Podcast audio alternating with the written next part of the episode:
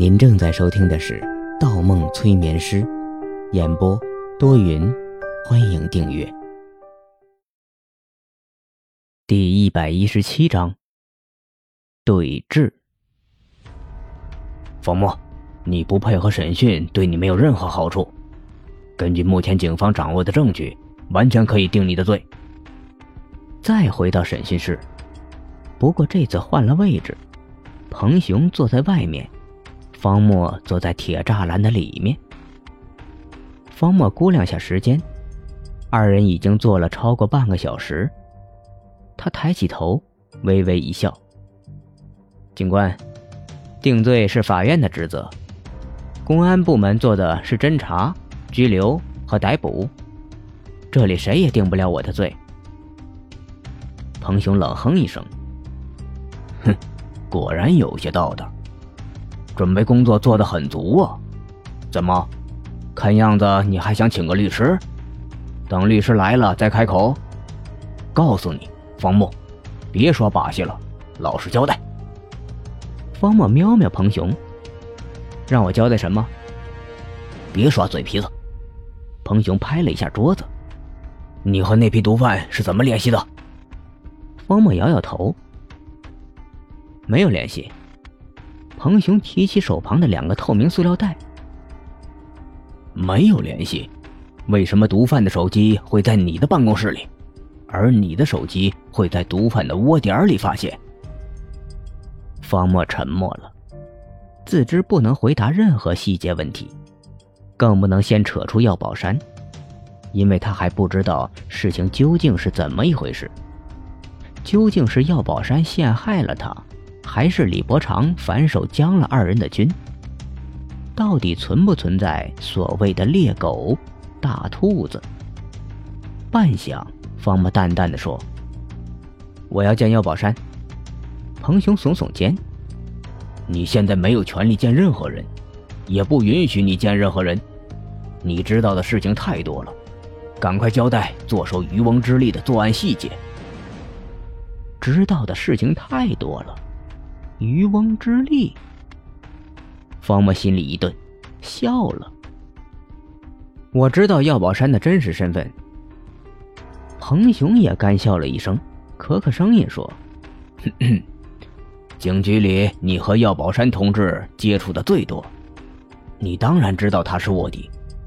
但你现在才说，带着警方兜了好几个大圈子，自己偷偷窝藏了巨额毒资。”要不是李局长昨天提审了药宝山同志，现在我们还不能揭穿你虚伪的假面。药宝山同志，李局长，方墨抬抬眼睛。没错，钱是我拿的，还接触到了毒贩，我可以提供毒品的线索，但条件是我要见药宝山一面。彭雄皱起眉头：“你小子不要多想了。”我说过，在案情结束之前，你谁也见不到。方墨目光凝聚起来，正对彭雄：“我见谁，你做不了主。去告诉李伯常，我要见药宝山，他会很乐意同意的。以胜利者的姿态居高临下，羞辱一个失败而且没有还手之力的人，谁会拒绝呢？”彭雄犹豫了一会儿。最后选择去请示上级。出门的一刹那，方墨忽然叫住了彭雄：“警官，你真的相信一个伤害了两个刑警的人会是卧底？”彭雄转头瞪了方墨一眼，没有吱声。刚要关门，方墨又提高了音量说道：“警官，你不相信我没关系，一会儿请相信你的判断。”判断，方墨眯起眼睛。如果彭雄不是药宝山的人，他还有机会。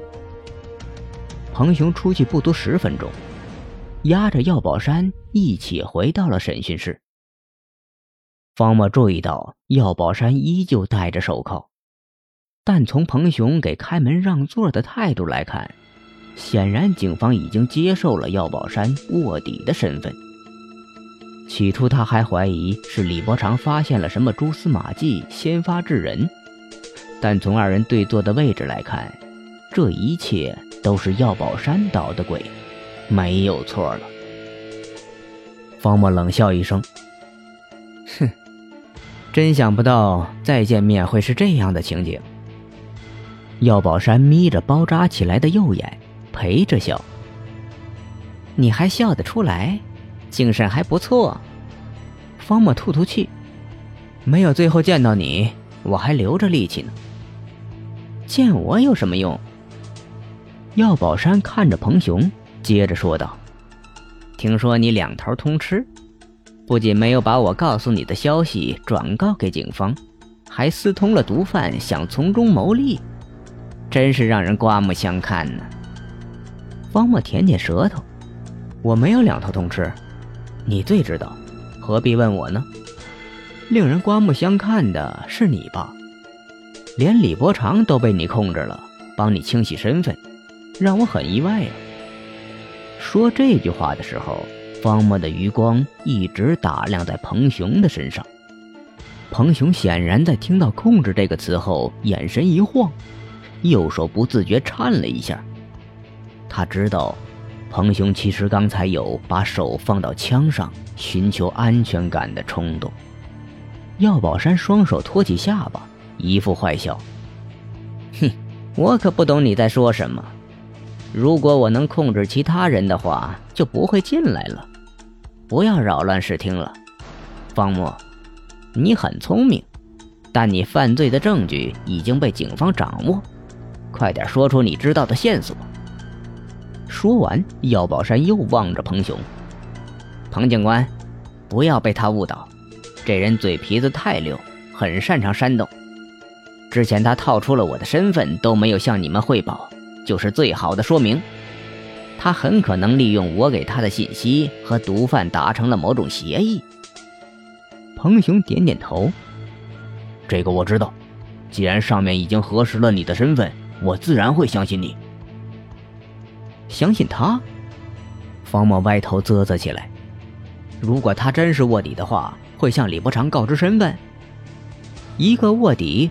只会向他的上级交代，而且，如果他是卧底，不用表明身份，自然有人来接应。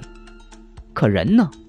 药宝山连笑几声，摇摇头：“呵呵，方木，我知道你现在是狗急跳墙，想污我几手，不过你没有这个机会了。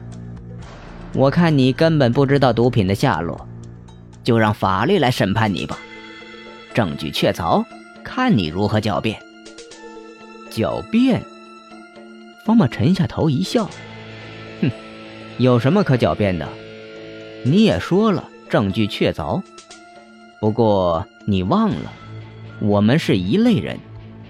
我有大意的时候，你也有。卧底？笑话！有了那个证据，你也逃不了的。药宝山舔舔嘴唇。哦，你有什么证据？方墨猛地笑得开心起来，哈哈哈！你说呢？来，我告诉你，就像你玩弄我一样，就像我坐在自己办公室里，觉着一切都结束的时候，眼睁睁看着警车驶向自己一样。我让你体会体会这种有意思的感觉，让你体会一下胜券在握时的绝望。药宝山笑着摇摇头：“如果我不听呢？”方墨低着头，让二人都观察不到他的表情。“你会听的，来，我只告诉你一个人。”彭雄急了：“方墨，别耍花招，没人相信你。”“没关系，让他耍。”药宝山站起身来。用舌头舔舔嘴角。既然来了，我不信他还能玩出什么花样。药宝山一步一步走向方木，隔着铁栅栏弯下腰。方墨双脚锁在钉死在地面上的座椅上，双手同样靠着手铐，只能微微向前弯过身体，说道：“药宝山，你千算万算。”你忘了还有一个人会指认你的。方墨越说声音越小，药宝山又靠近一步。谁？那个人就是。方墨话音一顿，身体猛地扑向铁栅栏。虽然双脚无法移动，但他离药宝山太近了，双手穿过栅栏，一把抓住了药宝山的右耳。药宝山反应很快，一瞬间直接抓住了方墨的头发。二人隔着栅栏互相撕扯起来。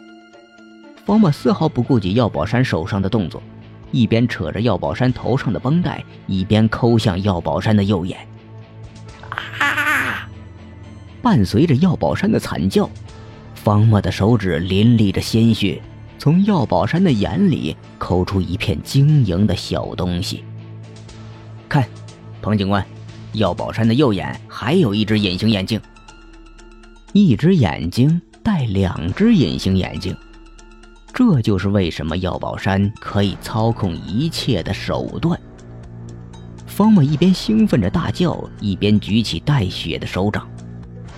方墨要让彭雄亲眼看到药宝山罪恶的证据。可他刚抬起头，却愣住了。两米之外，彭雄不知道什么时候已经举起了手枪，瞄准了他。砰！